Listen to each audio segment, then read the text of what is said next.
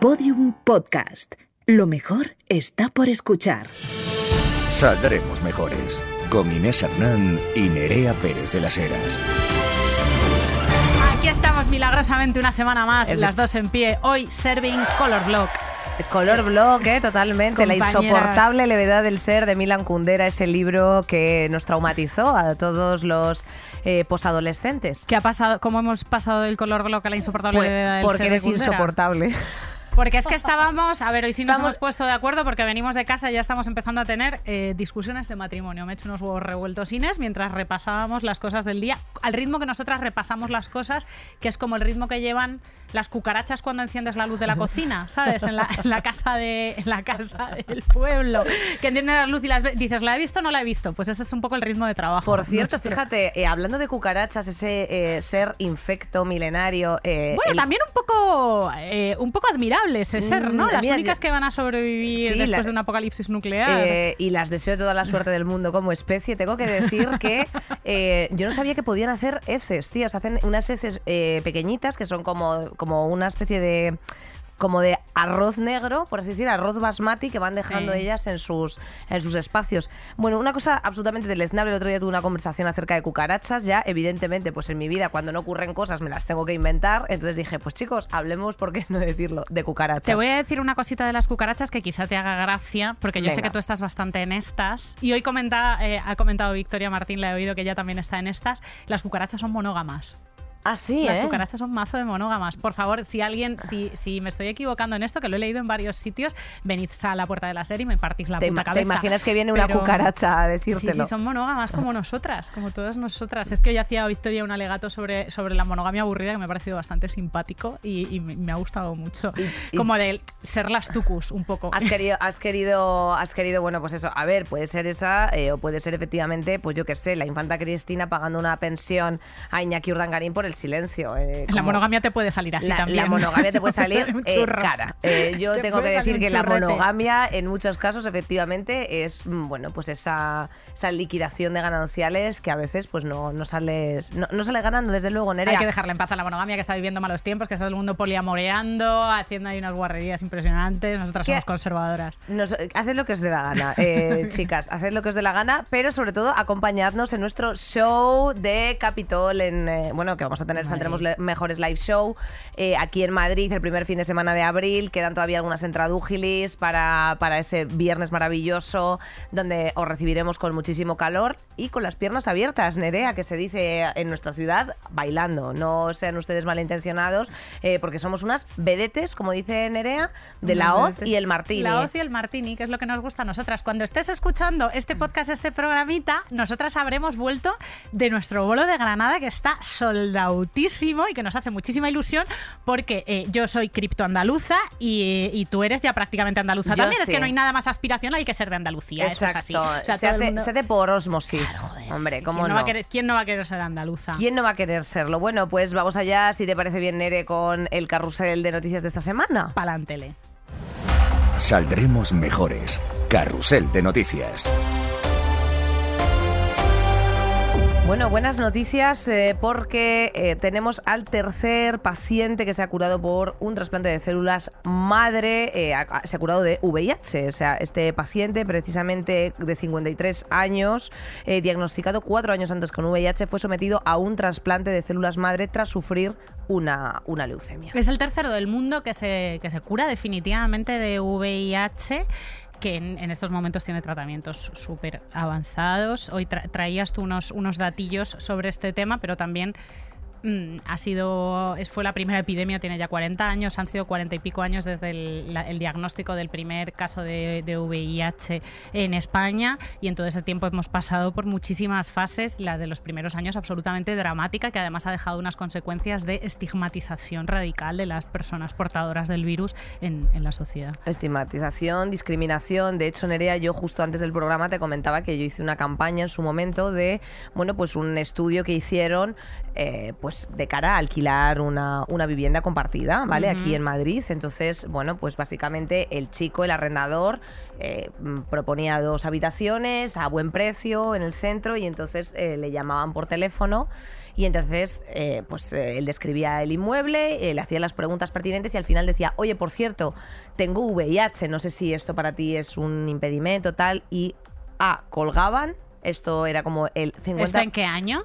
Este año pasado. Este año. 2022. Entonces la gente o colgaba o decía no me interesa o decían frases como esto estaba grabado, ¿eh? o sea, son llamadas grabadas, llamadas grabadas reales.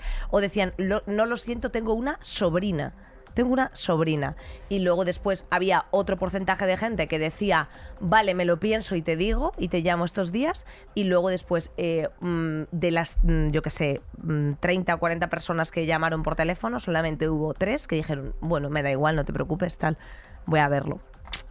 Eh, esos son los datos apabullantes para que tengamos eh, claras cuáles son las características del estigma asociado precisamente a las personas que tienen VIH. Yo, yo en, en- en mi círculo eh, tengo a dos personas que, que tienen VIH y es cierto que no estamos para nada eh, familiarizados con Su realidad. O sea, lo de indetectable, intransmisible no ha calado, parece ser. no, y sobre todo que pues tú no sabes que a lo mejor pues ellos evidentemente se toman un tratamiento eh, que al mes ya tienen independizado en la médula espinal completamente la, la enfermedad y no es una cosa que, o sea, ellos pueden hacer una vida normal, no tienes que taparte el, el agua cuando estás hablando con ellos, bueno, una serie de cosas. Una serie de cosas que es bien, son de los 80, Que- claro. eso- eso claro. es, es un pánico de los 80. Claro, pero es un pánico que luego después nadie ha querido revertir a nivel social o a nivel con campañas lo que sea. O sea, solamente todo el rato se está como haciendo un sobreesfuerzo en la prevención y en, y en ciertos, bueno, pues mm, al final colectivos, ¿no? Donde azota más, como puede ser el colectivo LGTB.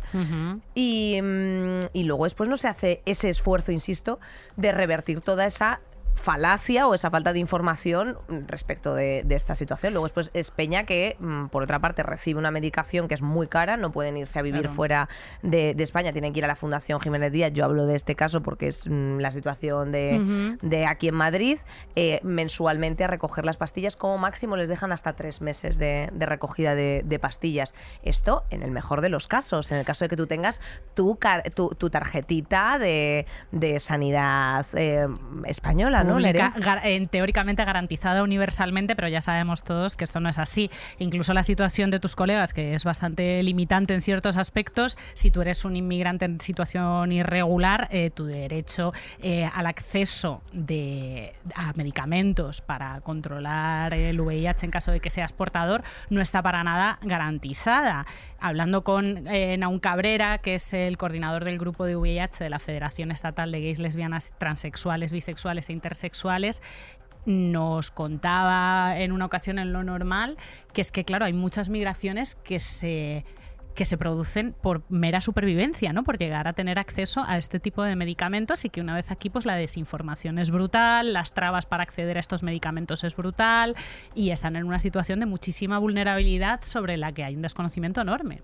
Absolutamente. Eh, insistimos, la discriminación que se produce, eh, esto es cuando ya el estigma se instala dentro de una sociedad con las personas migrantes, pues aparte de la dificultad Claro. del acceso, eh, que no obstante tenemos que decir que ha habido una gran mejoría respecto de pues todas las propuestas de asociaciones que hay en torno, en torno a la enfermedad, eh, mm, al final el, el- el pronóstico social no deja de ser una cosa que tiende a la ocultación. Los datos más o menos mm, de resultados es que, por ejemplo, en el 2021 se notificaron 2.786 casos nuevos. No- tampoco, es- tampoco son dos o tres casos aislados, o sea, ya es un volumen. Sí, sí. Entonces, bueno, pues, pues eso te digo. Y que todos los avances hay que agradecérselos siempre a la militancia de transmaricabolleos eh, bis que están empujando y empujando desde las asociaciones para que eh, no exista esta desinformación, esta discriminación, esta estigmatización y para que todo el mundo tenga acceso de verdad a la sanidad pública y universal, incluso en este tipo de casos.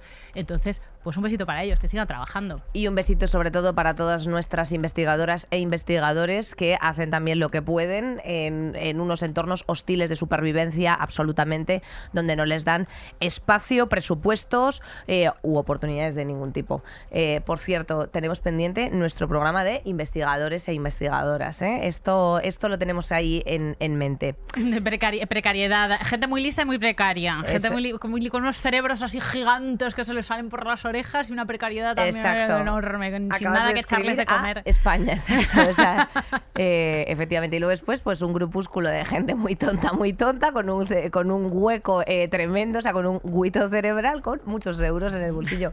Ah, ¿qué, deci- qué- qué decirte que no sepas, querida? A sacar la lima de la desigualdad. En fin, Nere, ¿qué más tenemos por aquí? Una buenísima noticia de nuestros vecinis, de nuestros vecinis portugueses que se han pegado Ay. una remangada que te cagas para regular los pisos turísticos en Portugal, eh, regular el acceso a la vivienda porque están desmadrados de especulación inmobiliaria y de alquileres carísimos.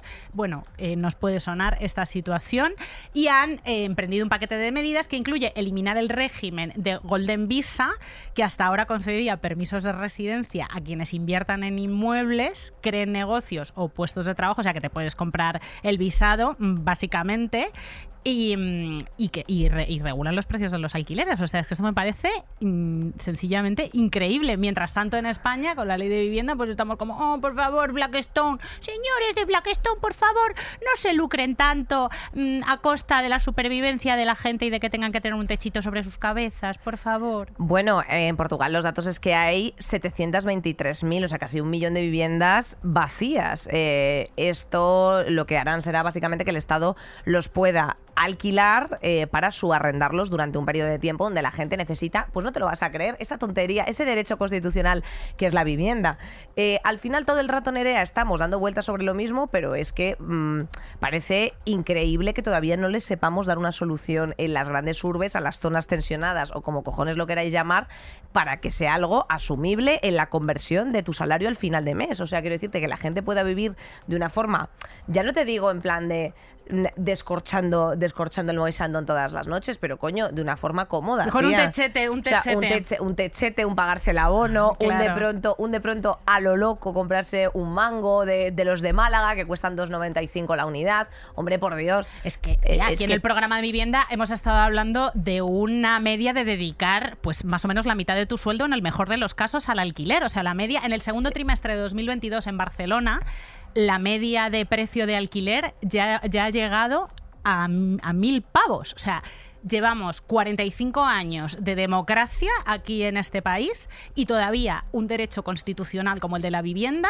no se le ha encarado y se ha regulado de la manera. Ahora lo están intentando con la ley de vivienda, pero lo de regular los precios de los alquileres parece ser que el PSOE no lo no termina de ver.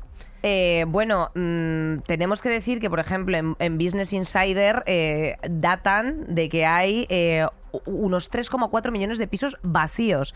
Eh, parece ser que esto, bueno, pues es un censo que es polémico porque mm, a lo mejor resulta que no es vivienda concretamente vacía, no hay una metodología para censarlo, pero mm, bueno, este era el dato que teníamos. En España, 3,4 millones.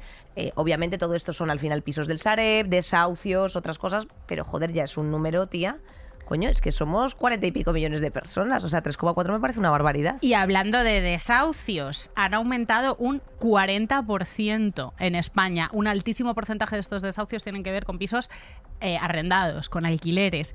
Y luego, claro, estas cifras están registradas, pero hay otros desahucios, hay otro tipo de abandonos de vivienda eh, que terminan, pues a lo mejor en casa de tus padres, de unos colegas o quizá en otra ciudad, que son unos desahucios silenciosos, pero que son desahucios que son los que tienen que ver con que eh, te suben el alquiler de tal manera que es inasumible para ti. Entonces, ahí no viene la policía a arrastrarte de los sobacos y a sacarte eh, de tu casa con tus criaturas y está la pa alrededor. No, no, tú te haces tus maletas y tus cajas Y te vas "Esto a donde puedo pagar". puto puedas. Claro. Entonces, porque, porque es inasumible el alquiler y la subida que te han pegado. Entonces, ¿eso qué es? Eso se registra- no se registra como desahucio, pero en la práctica sí que lo es.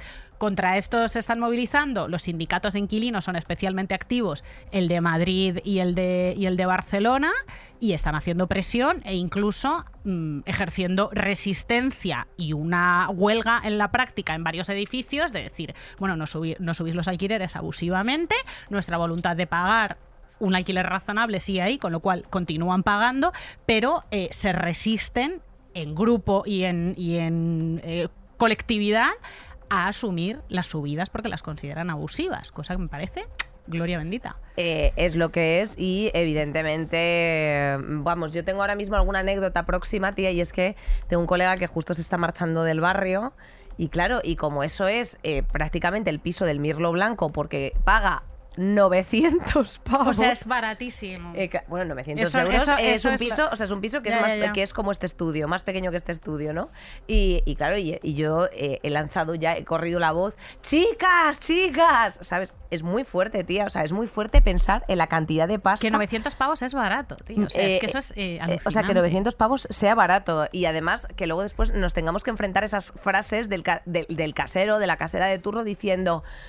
Vaya chollo que tienes. Oiga, chollo tiene usted con que yo sea una buena pagadora, que cada día uno le llegue eh, mi dinero a, a su cuenta. Coño, o sea, podemos sencillamente decir, oiga, usted ya está sacando, o sea, está viviendo de las rentas literalmente, está ya sacando un beneficio. Podemos intentar ¿sabes? Tener un poquito la cabeza en su sitio. Yo, por lo menos, si fuese propietaria, procuraría ser justa. O sea, no coger y decir, sí, voy a sacar 500 euros a esta pareja de, ¿sabes?, de estudiantes de Zaragoza hasta que rompan su amor eh, o hasta que tengan que vivir hacinados con otras siete parejas de La Rioja, Baleares. No, hombre, por Dios, chico, es que ¿qué estamos esperando aquí? A que la gente, o sea, estamos esperando sencillamente a que la gente le dé un aneurisma, Nerea. Cariño, pero tú estás siendo tremendamente optimista hablando de un hipotético propietario, propietaria Ah, bueno, ya. bípedo con patas y como con Ya. cara, con una cara. Ya. Y no en un gigantesco espectro megapropietario como Blackstone, claro, Blackstone, que todas es, el- estas que es la cosas. madre del cordero y el problema gordo. Sí, la verdad, la verdad es que sí, tía. El otro día vi unos TikToks, yo estoy muy aficionada ahora a unos TikToks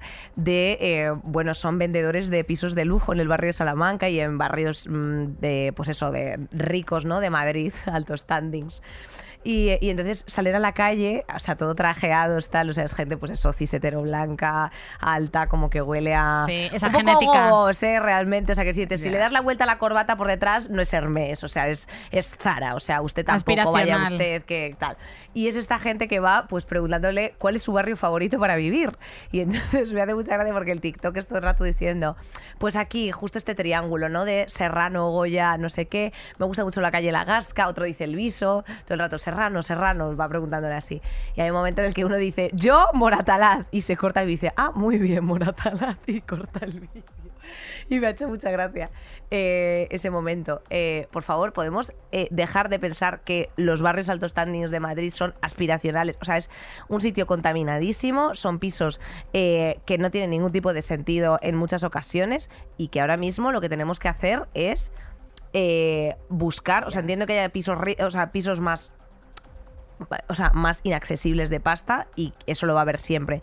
Pero lo que tenemos que luchar es por precisamente regular la media de toda la ciudad. ¿Me explico? Sí, que no sean y que no sean burbujas y pequeños criaderos de gente de las élites, porque yo he currado en el barrio de Salamanca y en Chamberí un porrón de años, todos mis años de oficinas y dependienteos, y realmente es que no es nada representativo de la población de Madrid lo que hay allí. O sea, ves a eh, trabajadoras del hogar con cofia y con uniformes, cofia, tienes que tragarte escenas que son de predemocráticas todo el rato, paseando a estos perritos eh, Chevalier, no sé cuántos, que son herma- hermanos, los padres de esos perritos hasta la octava generación, y son unos perritos pues que, que saben hacer pisicaca de, de milagro, de la pura consanguinidad, porque son purísimas razas ahí en- en- dando vueltas por todas esas calles. O sea, son eh, personas racializadas paseando a perritos in- imbéciles y a niños rubios. Y a todo Sí, es todo verdad, rato. es verdad. Por cierto, Nerea, mira, fíjate, yo sé que un grano no hace granero, pero ayuda al compañero. Tenemos eh, unas muy buenas noticias para las mejorcitas que quieran pues cumplir sus sueños laborales y profesionales. Y es que en muchas ocasiones, Nere,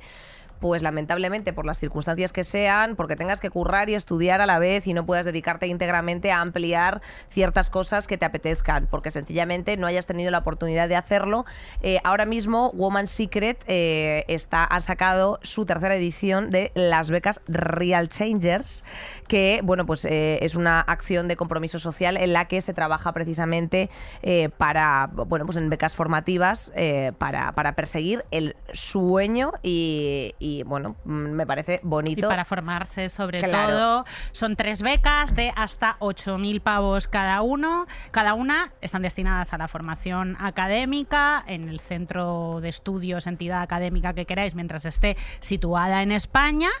Y lo más importante de todo es que aquí mi prima y yo estamos en el jurado, que eso es buenísima noticia. Y como ya sabéis de qué pie cojeamos, pues vuestros proyectos y vuestras formaciones las van a ver estos ojitos. ¿Qué nos gusta a nosotros? Os lo vamos diciendo. Cosas que sean buenas para la sociedad.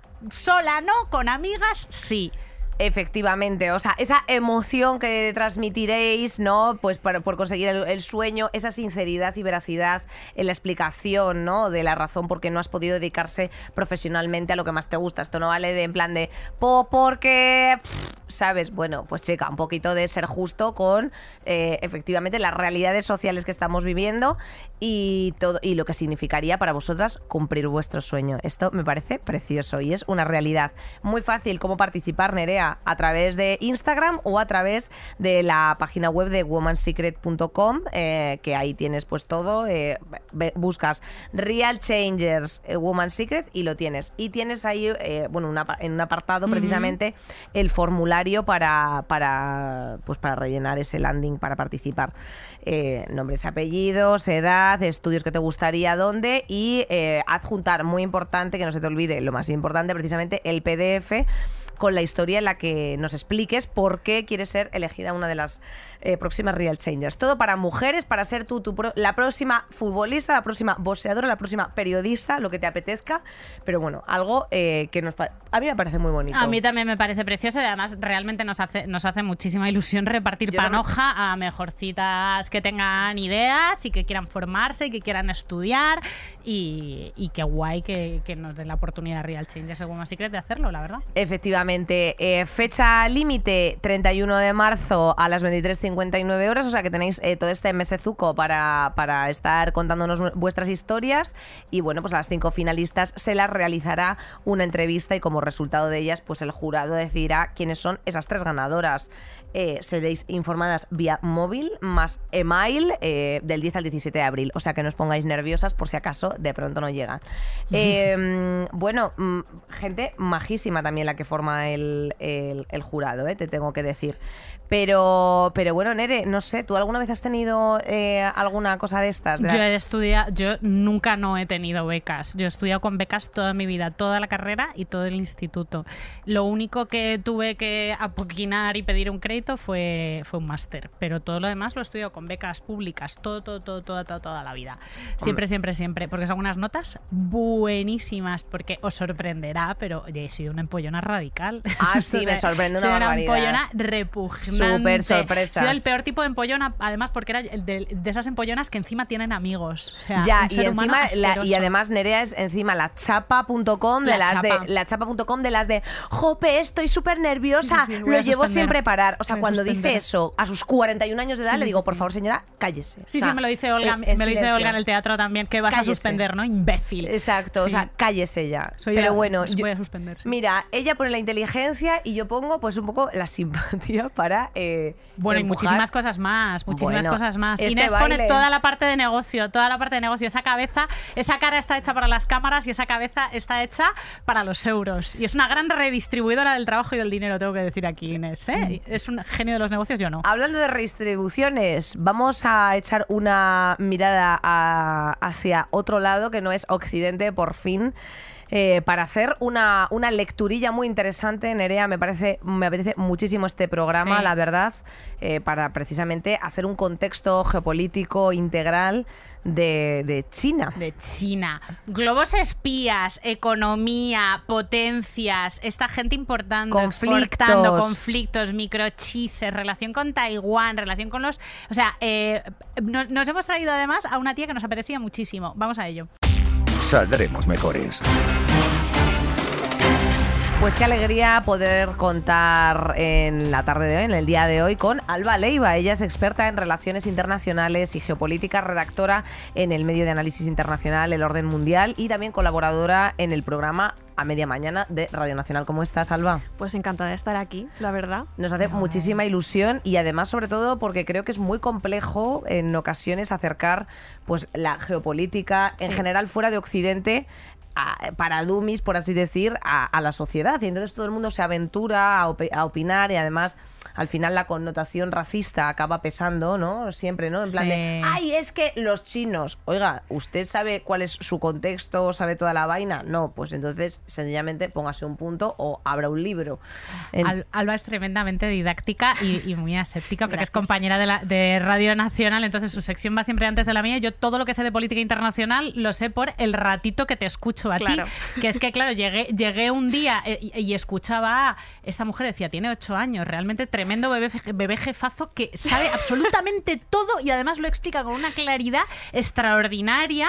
Y por eso, cuando ahora que estamos hablando de nuevo de eh, confrontaciones China-Estados Unidos, grandes potencias, y queríamos hablar de China y hay un montón de temas abiertos, hay que traer a Alba de unísima. Claro, es que hablar con esta voz de Pitimini eh, sobre grandes temas geopolíticos es un contraste, pero bueno, se hace lo que se puede. Es espectacular. A nosotras nos encanta. Nos encanta. Nos encanta y yo creo que deberíamos de empezar por ubicar un poquito precisamente mm. cuál es la mirada de Occidente hacia bueno pues la situación geopolítica de China. O sea por qué eh, se mira como con cierto miedo o con cierto bueno reservas no hacia hacia China como potencia yo creo que es una mirada que ha ido cambiando mucho a lo largo de, las décadas. Eh, sí que antes era el malo malísimo eh, comunista en ese mundo de guerra fría pues otro país mm, pues eso Mao todo mal. Luego lo que pasa es que termina la Guerra Fría, China se va abriendo, entonces se ve como un país de oportunidades, una fábrica del mundo, ¿no? Todos tenemos en la cabeza el Made in China, los productos así baratillos, un sitio donde podemos deslocalizar y que nos salga todo muy barato. Y ahora se vuelve a ver negativo porque de repente China quiere evolucionar de ese modelo y dice, uy, es que yo quiero dejar de ser la fábrica del mundo, quiero ser una potencia. Y entonces, claro, eso ya lo vemos como un poco más complicado y, y hay una imagen mucho más negativa hacia China ahora mismo. Porque básicamente tienen los, eh, entiendo yo, los recursos como para poder serlo, ¿no? Exacto. O sea, es un país que ha crecido económicamente muchísimo, eh, ha sacado a millones de personas de la pobreza, miles de personas de la pobreza, eh, y ahora dice, bueno, yo quiero dejar de ser esta economía en desarrollo, esta fábrica, esto muy, todo muy centrado en las manufacturas, para ser una potencia tecnológica. Yo quiero desarrollar mis propias industrias tecnológicas potentes que compitan con las estadounidenses, con las europeas. Eh, sobre todo quiero que todo el mundo empiece a depender muchísimo más de mí. Y claro, mm, eso se ve con, se ve con temor por el lado de Occidente. Y bueno, pues, mm, China es el, sigue siendo a día de hoy el mayor exportador del mundo y Estados Unidos el mayor importador del mundo. Y entre estos dos eh, actores imperiales, ¿no? Como de, peli de la guerra de las galaxias, ha sucedido hace pocas semanas un pequeño drama que es que el Pentágono ha detectado lo que parecía un globo espía chino en su espacio aéreo junto a la frontera canadiense. El Pekín confirma que este dirigible procedía de China, pero que estaba haciendo investigaciones meteorológicas, pero de repente por este, por este dato como que las relaciones se han tensionado muchísimo más entre, entre estas potencias. Cuéntanos bien esto de los globos chinos que, que nos tiene un poco en, despistadas. Bueno, es que lo de los globos fue como, ¿pero qué está pasando? Como que hay un globo chino sobrevolando es que es una cosa súper obsoleta. globos como, o sea, un globo... Son globos de, Bob Esponja, de esos metálicos. Un globo aerostático, no, no, no, sé exactamente en qué consiste, pero sí es un globo que vuela a cierta, a cierta altura y bueno, podría cuadrar con lo que dice China de que realmente es una, un globo de análisis, no sé si dijeron meteorológico o algo así, que se les había despistado y por razones de fuerza mayor, pues había acabado en territorio estadounidense. ¿Qué pasa? Que también puede ser un globo espía con una serie de, sondas y de mecanismos para, pues, para espiar y mm, eh, pues captar a lo mejor ondas de ondas de radio, ondas de móvil, eh, hacer unas fotillos por el, por el territorio. ¿Qué pasa? Que si pensamos en cuestiones de espionaje, ya tenemos los satélites. O sea, hay Claro. satélites superpotentes que te pueden ir ahí al milímetro, eh, como es una base militar estadounidense, y pa- ¿para qué de repente metes un globo? Bueno, pues porque puede captar otras cosas. Entonces se crea una, una situación completamente surrealista en el que las tensiones, que ya estaban bastante tensas, eh, escalan. Y ahí están, pues con esto no es un globo espía, esto sí es un globo espía, luego te detecto otros dos y te los derribo, no te los derribo. Estados Unidos dice, eh, China está violando mi espacio aéreo, eh, China dice, esto no tiene nada que ver con nosotros, simplemente es un error y Estados Unidos lo está sacando de madre. Y claro, al final es una cuestión más dialéctica que realmente de espionaje. Porque bueno, espionaje va a haber siempre, ellos van a sacar una información de una forma u otra, pero bueno, los globos te dan ese, ese pie a decir, oye, mm, estamos peleados, estamos compitiendo y nos preocupan estas relaciones. ¿Y, y es verosímil el pensar que, o sea, ese, ese temor que hay hacia estos globos, a tu criterio ya, o sea, a tu criterio con tus conocimientos, tu visión y, y cómo estás en la política internacional, es eh, esta alarma o esta cobertura que se le está dando constantemente en medios a los, a los globos, ¿está justificada? O sea, ¿qué versión? Yo creo que, a ver, llama mucho la atención. Entonces, claro, es normal que los medios digan, uy, ¿cómo que hay un globo ahí sobrevolando? Vamos a, a mirar qué pasa aquí. Pero yo creo que está un poco de sobredimensionado. Creo que al final es un síntoma más de, de esas tensiones eh, China-Estados Unidos, de esa escalada dialéctica. Y bueno, ahora son los globos, pero pasado mañana será otra cosa. Mm, espiona- es lo que decía, espionaje va a haber siempre. Y esto, Claro. bueno, pues a lo mejor eh, ganan un poco más de información de esta forma, pero nada que no puedan ganar con un satélite que ya tienen. Es muy interesante porque estás eh, mencionando todo el rato mm, pues estas eh, escaladas dialécticas Sí. y bueno, todos estos términos que en materia de pues derecho internacional o de diplomacia, bueno, pues pueden tener un sentido, pero realmente la guerra industrial eh, entre China y Estados Unidos, y cuando decimos Estados Unidos, hay cierta mm, cierto coletazo que nos afecta a Europa, evidentemente. Eh, comienza en 2018, cuando precisamente Donald Trump anuncia la intención de imponer aranceles de 50.000 millones de dólares a los productos chinos.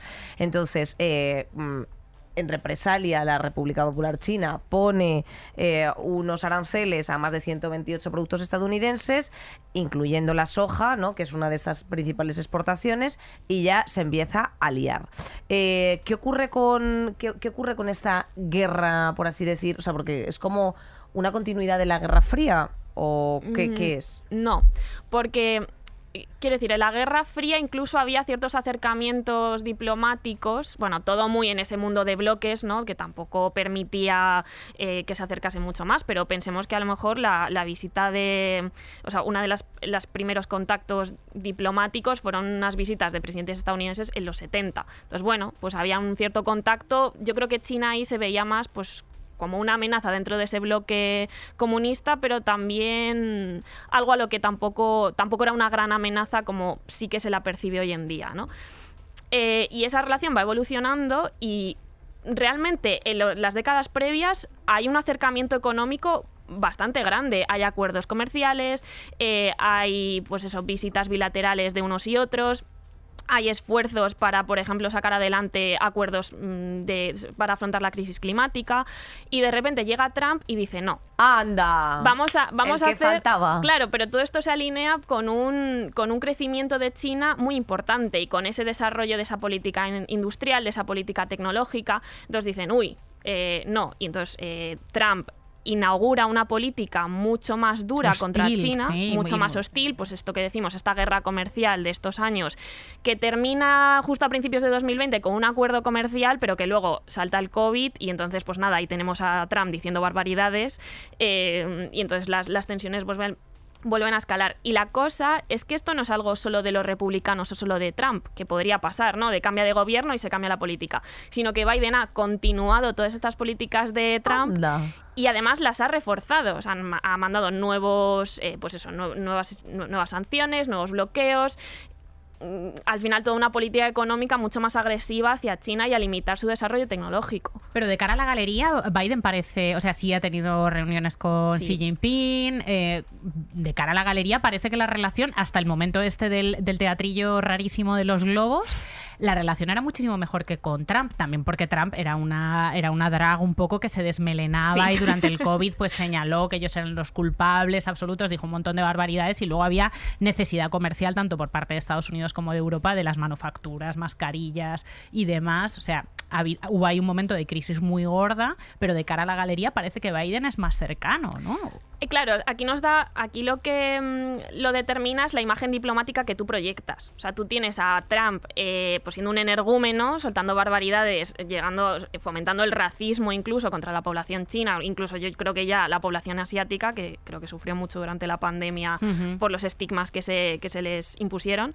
Eh, y luego tienes a Biden, que sí, que tiene esa está teniendo una política muy dura contra China y una retórica muy dura contra China, pero obviamente lo hace desde una moderación y un, un saber estar que parece que no, no va a declarar la guerra pasado mañana, pero, pero esas políticas duras siguen estando ahí. o sea, el fondo, es el mismo. El fondo es el mismo con Trump y con Biden. Exacto. Qué marrón, compañeras. Es un buen marrón. O sea que al final, en resumidas cuentas, la mirada que tendríamos eh, un poco desde Occidente eh, eh, vendría, o sea, bebería de todas las relaciones previas de Estados Unidos, o sea que Europa se ve condicionada por Estados Unidos. No lo sé si esto es así o no. Mm, sí, Europa está en una encrucijada que es lo que le pasa siempre a Europa. Ese es Correcto. el problema. O sea, like, in- a- like at the OTAN. Exacto. Vale. Ese es otro de los grandes problemas. De Europa quiere tener una agenda de desarrollar su propia agenda geopolítica, sus propios intereses, de desarrollar su propio mercado, sus propias tecnologías. Pero claro, tiene un socio, un aliado principal muy poderoso que es Estados Unidos que lleva la batuta. Entonces, claro, cuesta a veces eh, ajustarse a eso y sobre todo porque Europa no es un solo país. eh, que esto es algo que siempre se Sí, le somos acusa 27. mucho. Somos 27 países más los otros que no están dentro de la Unión Europea.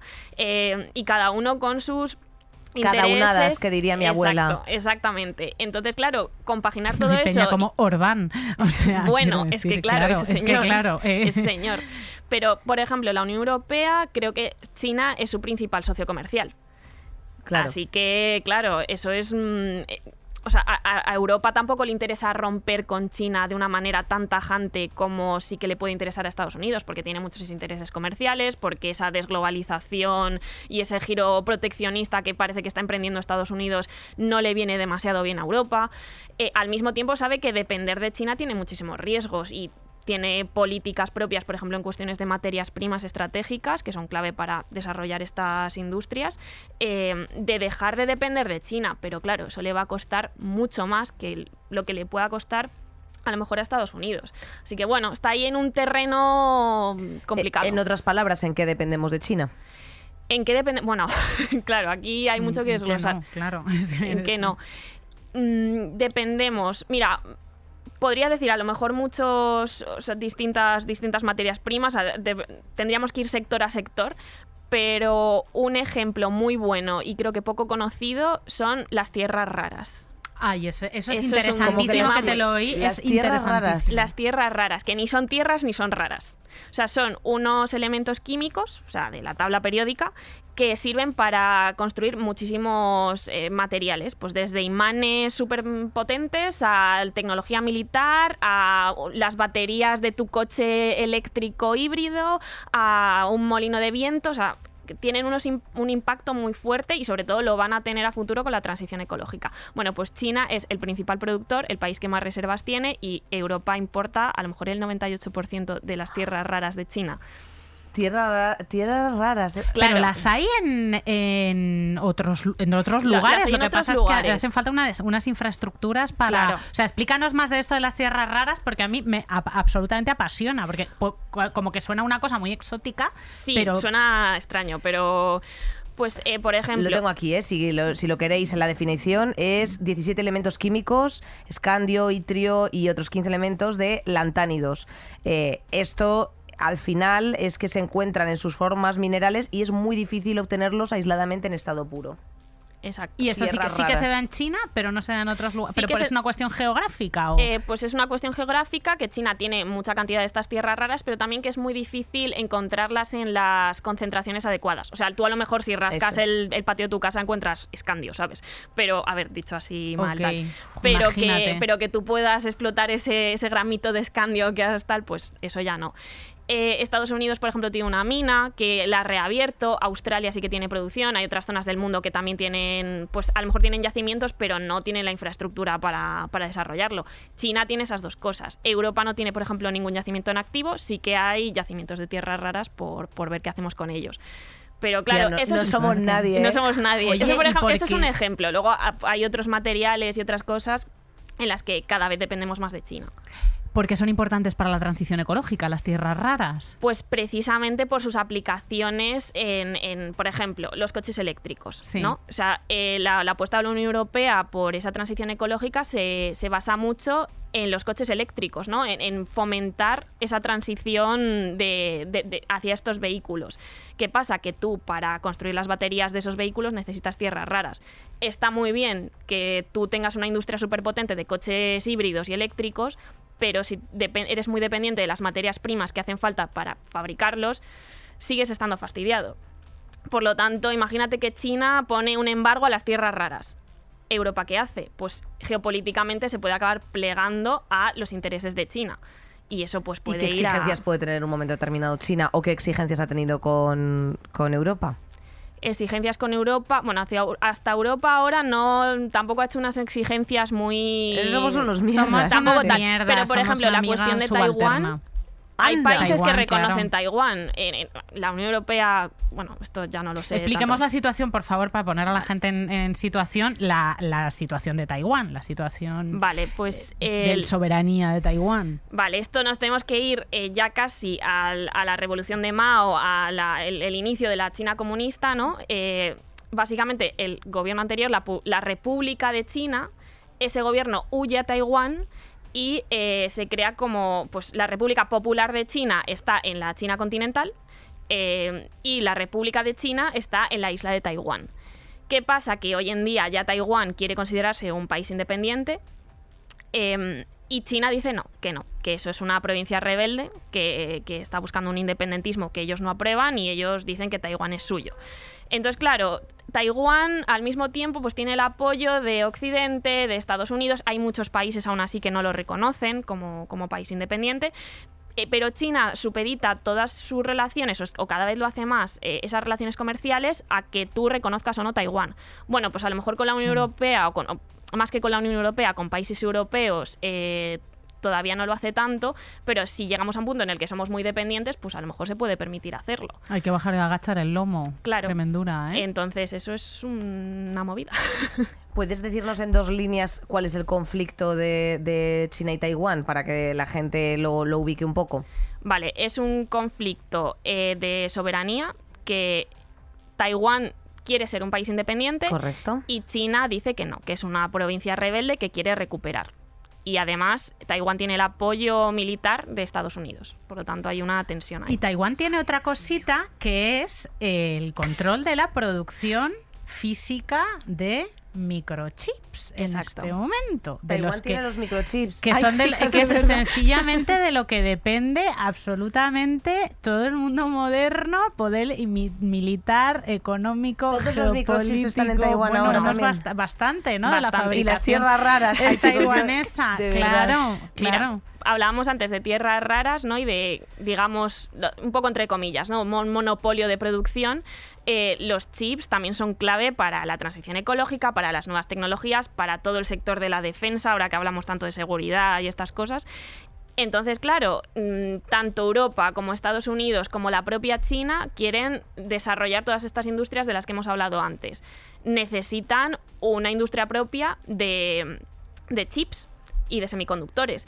Si uno de los principales productores de, de- de estos elementos es eh, la isla que tiene un conflicto territorial y de soberanía con China, pues es un poco complicado. sus muertos. Pero tío. dicen que, por ejemplo, eh, Taiwán ahora dicen que es un escudo de silicio. Porque esa fabricación de chips es lo, precisamente lo que impide que, que China invada a Taiwán. Y también lo que asegura el, el apoyo militar de Estados Unidos. Un escudo de silicio porque es de lo que están hechas estas cositas y- exacto. Y, una guerra y una escalada. Claro, es que la guerra no es fría, es escalada comercial en, en producción Sí, y es comercio. competición Es En el mundo 100%. capitalista, ¿qué es lo que manda? Eh, lere, lere, lere, lere, Bueno, y para los, cam- para los cambios geopolíticos, siempre el, el gran peaje de los virajes de quién es la soberanía pasa por una puta guerra, que es lo que, lo que estamos viviendo. ¿Qué Sí, papel o no, tiene? no necesariamente una guerra, pero sí elementos disruptores, ¿no? A lo mejor... Esto, claro, ya es un gran debate de dónde establecemos los grandes cambios geopolíticos. Sí, las guerras es- se, se identifica muy bien y yo creo que, por ejemplo, la guerra de Ucrania, que no es el tema de hoy, pero yo creo que es uno de los grandes aceleradores del cambio de, de orden internacional. Pero también nos podemos ir a, yo qué sé, eh, 2000 el 11S en 2001, que no es una guerra, pero es un ataque. Nos podemos ir a la pandemia. Nos podemos ir incluso a la crisis de 2008 en algunas cosas. Entonces, depende de dónde mires, pues bueno. Bueno, precisamente eh, haciendo una mirada a la proximidad y aprovechando eh, este año de que se cumple ahora precisamente de, de guerra o de conflicto eh, Ucrania-Rusia, ¿qué papel tienen entre Rusia y China? Porque la gente lo que ha tendido es directamente trazar un hilo de Exacto. como son los dos comunistas, ¿esto es real? Sí, hay mucha gente que dice, claro, Es que esto no, es... o sea, yo te hablo de lo que hecho dice la Bueno, a ver, generalidad, a ver, o sea, ha habido una visita la semana pasada de un alto dignatario. Realmente nos, no nos estamos inventando. A ver, mm, para empezar, no son los dos países comunistas, porque Rusia hoy en día no es comunista, Tata. pa- partamos de esa base. Eh, además, durante la Guerra Fría tampoco se llevaban especialmente bien, o sea, no eran un bloque, luego tienen ellos sus tensiones y sus cosas, o sea, ahí hay mucha tela que cortar. Pero básicamente, eh, semanas, creo que fueron un mes o unas semanas antes de la invasión, China y Estados Unidos, eh, se- o, perdón, China y Rusia eh, se reúnen y, la, y trazan como una, li- una amistad sin límites. Que dices, madre mía, forman un bloque. No. Porque Se luego. llaman así, ¿eh? Amistad es sin una amistad límites. sin límites, que queda como muy poético, pero luego no se traduce en nada, ¿no? Esto, otra, otra muestra de pura palabrería. Sí, es una amistad como en Instagram. ¿no? Sí, de, de justo, mierda. un poco interesante. Como, las que- como entre Cutre. podcasters. eh, exacto. Exacto. Eh, bueno, pero Rusia invade Ucrania y China, en vez de mm, apoyar a Rusia a tope, como si por ejemplo lo estamos viendo con Estados Unidos con Ucrania o con Europa con Ucrania, es más equidistante. Entonces no condena la invasión, pero tampoco, ta- tampoco manda ayuda militar a Rusia, por ejemplo. Entonces tiene una, una visión más alejada de yo a mis movidas, esta gente que haga lo que sea, y a mí no me van a rinconar con Rusia. ¿Por qué? Porque China tiene el objetivo de que todo el mundo sea dependiente de él. Entonces para eso te tienes que llevar bien con Europa, tienes que trazar un comercio bilateral con otras partes del mundo. Si de repente a ti te caen unas sanciones de la nada porque, porque estás apoyando a Rusia en un conflicto que ni le va ni le viene, pues puede salir perjudicado para tu propio proyecto geopolítico, comercial, pues todo esto que hemos estado hablando antes.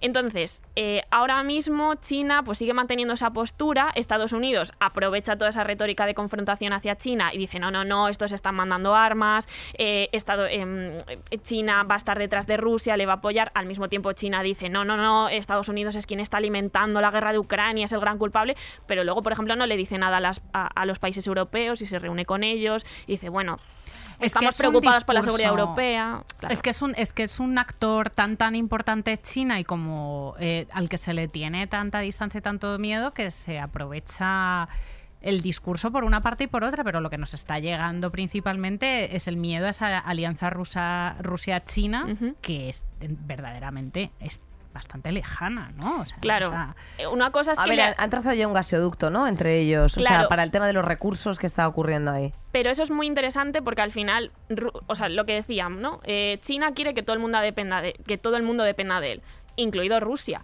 Entonces Rusia sacrifica todo su mercado europeo, que era un mercado ya trazado con unos gasoductos, todo, todo muy bien implementado, y dice, bueno, pues invade Ucrania, esto se ha acabado. Y, el- y ellos dicen, bueno, pues claro, como Rusia es mi amistad inquebrantable, pues estos me ayudarán. ¿Qué pasa? Que tienes que construir toda esa infraestructura, que eso lleva años, si no décadas. Eh, que aparte, ahora solo tienes un comprador o por lo menos vas a tener un comprador principal que es una potencia mundial, mientras tú estás ahí en decadencia, eh, por lo tanto puede que acabemos en una relación de vasallaje de Rusia hacia China. Entonces, a eso a China sí que le interesa, pero apoyar a Rusia y acabar en un rinconcito eh, fastidiado, pues eso ya no le interesa tanto. Sale totalmente ganando todo el rato sin parar, ¿no? Sí, bueno, luego tiene sus propias dificultades, quiero decir, todas las, todos los bloqueos que ha impuesto Estados Unidos, eh, por ejemplo, a su industria de chips, con, con estas, pues esto, bloqueos, sanciones a las empresas que, que- que negocien con China o que inviertan en China. Incluso ha llegado a bloquear, pues que, por ejemplo, se utilice mm, tecnología estadounidense en... Imagínate, hay una empresa alemana que Sí. negocia con una empresa china. Y vale, pues ahí no hay ningún problema en teoría porque es una cosa entre Alemania y China. Pero si esa empresa alemana tiene componentes estadounidenses, tecnología estadounidense, pues eso eh, Estados Unidos lo bloquea, lo, sanciona. Claro, eso para que China desarrolle su propia industria de chips, pues ahora mismo está muy coartada, tiene, tiene dificultades para desarrollarla. Eh, mencionabas en Twitter hace poco el término referido creo que a esto desglobalización, ¿no? Que es esta relación de proteccionismo que se puede dar en un ejemplo como el que estás, como el que estás poniendo. ¿Hacia dónde vamos en este sentido? Desglobalización. ¿Qué, qué nos iba a decir, amiga? Eso es como una de los grandes debates y de las grandes tendencias que están de fondo y que yo creo que van a ser más interesantes en los años desde el campo de la geopolítica y bueno, de la economía también, que llevamos todo, décadas hablando de globalización y ahora vemos estos giros proteccionistas de Estados Unidos, este Europa que no sabe muy bien qué hacer, que al mismo tiempo también tiene que responder a Estados Unidos en otras cosas. Eh, todos, todos miran un poquito más para casa, son más, más proteccionistas y más pragmáticos. ¿Qué pasa? Que esto, pues luego hay otros problemas de fondo de, de uno, mm, a lo mejor tú estás sacrificando eficiencia que te traía la globalización por una mayor seguridad. Esto puede ser positivo en muchas cosas, pero también puede ser muy negativo. Eh, también a mayor confrontación, menos posibilidad de diálogo en cuestiones tan importantes como puede ser la crisis climática. O sea, ¿cuándo se van a sentar a negociar China y Estados Unidos para, para sus emisiones y para estas cosas? Nunca se, nunca se han sentado, ¿no? O sea, sí, nunca que se han, sí que se han sentado y han tenido algunos acuerdos bilaterales, algunas conversaciones, pero que eso sea efectivo y que vaya más allá de las palabras, o que sobre todo que se avance en esos acuerdos, claro, cuanto más enfrentado estés, más complicado es. Y en las grandes cumbres, China y Estados Unidos, o sea, los grandes contaminantes no están nunca. Eso sí que. O a veces o va están- uno, a veces va otro. va otro. Esto ya depende de las apetezca. sí. Venimos a recordar que, claro, la mirada que estamos haciendo es de China hacia afuera a nivel geopolítico, efectivamente. O sea, no estamos haciendo de cómo, eh, pues está, en qué condiciones está allí la gente, si estamos utilizando también en otro lado, precisamente porque China eh, es uno de los grandes exportadores o una de las grandes fábricas, como tú dices, de Occidente, eh, y en qué condiciones estamos eh, también utilizando ese flujo. Claro, ahí hay una cuestión muy interesante que es, acabamos con esa deslocalización que en cierto sentido traía cosas muy negativas, ¿no? Bueno, pues en Europa nos permite comprar ropa a un nivel muy barato, o comprar tecnología o ciertas cosas de forma muy barata, pero a lo Y mejor... muy contaminante. Y muy contaminante, pero uno, eso, es muy contaminante y dos, eh, hay que ver las condiciones laborales en las que trabajan esos trabajadores, ¿no? Entonces, claro, bueno, pues a lo mejor relocalizando ese tipo de industrias te aseguras que uno sean menos contaminantes porque a lo mejor cumplen estándares eu- europeos, eh, que se pague mejor a esos trabajadores. Entonces, bueno, pues ahí eh, también es esa idea de la deslocalización de la contaminación. Como digo, la desglobalización tiene partes negativas y partes positivas. Y a lo mejor en cambio climático y sobre todo en seguridad de recursos y de industrias y de, bueno, pues, pues no depender tanto de otros, eh, es, puede ser positiva. Pero bueno.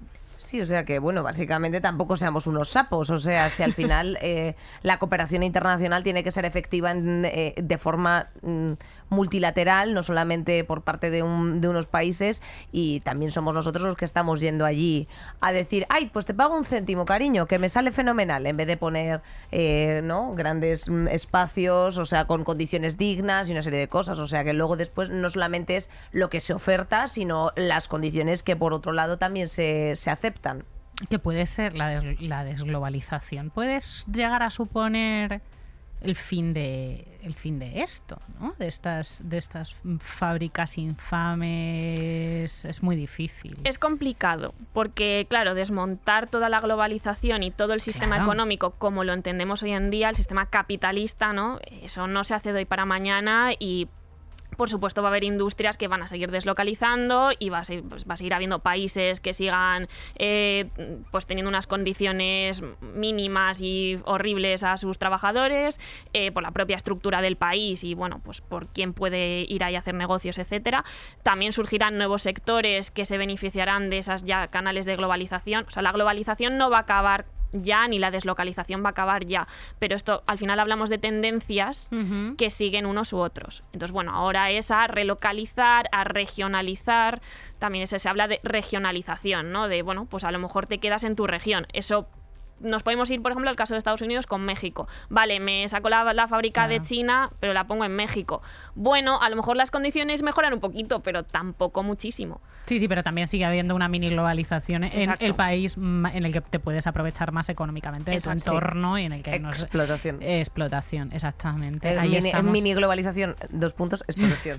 Todo ¿Sabes? continúa. Alba Leiva, eh, pues te- la tendremos que traer más veces, ¿no? encantada. porque Hija, no sé, ni a una ti te coma. mira, Inés la has dejado con un ataque de ansiedad. que Ay, yo no he visto una cosa igual en, en por lo menos una semana y media. Chicos, yo entre las tierras raras, eh, o sea, es que no sé decir ni bien, tierras raras eh, y sus muertos a caballo, o sea, estoy eh, en Impacto TV. Pues querida, muchísimas gracias por haber venido. eh, y nos bueno, ha encantado, nos hemos enterado de muchísimas cosas, ha sido súper didáctica. Me alegro. Y, y, y lo que te rondaré, Morena. y lo que te porque- rondaré, porque Morena. esto no es ninguna tontería. Es que aquí No. hay, Y esto no claro, se acaba aquí, Según claro, íbamos es que abriendo te- temas, iba yo diciendo, madre Y otro válgame". melón, y Y otro, melón. melón y otro Y melón. vaya frutería que nos hemos montado. fuera, bueno, de los, de los, podíamos haberlo hecho solo de los microchips, o solo Sí. de las tierras raras, o solo de cómo está la gente allí con el control social después del COVID, o solo de Trump-Biden. Es que podríamos hacer unos mini monográficos, pero bueno, para eso nos, haría- Absolutamente. nos harían falta eh, siete vidas, que no tenemos. Compañeras, eh, esperamos que os haya gustado mucho, que os hayáis enterado de todo bien para vuestras conversaciones de taberna. Nunca estamos solas, siempre acompañadas de nuestra gentecilla de la pecera, Marisa, Julia, Terci, Gema, Anne, Sara, Luque, Reina, documentalista, mi compañera Inés Hernán aquí. a Aquí mi- estamos. A mi siniestra y Alba Leiva, ya te volveremos a traer. Bueno, te vamos Yo a utilizar de encantada. consultorio internacional, eso va a ser así. Yo encantada de venir y muchas gracias. por Prepárate para que circulen los audios de WhatsApp. Y a vosotras hasta la semana que viene. Saldremos mejores. Con Inés Hernán y Nerea Pérez de las Heras. Todos los episodios y contenidos adicionales en podiumpodcast.com y en nuestra aplicación disponible para dispositivos iOS y Android.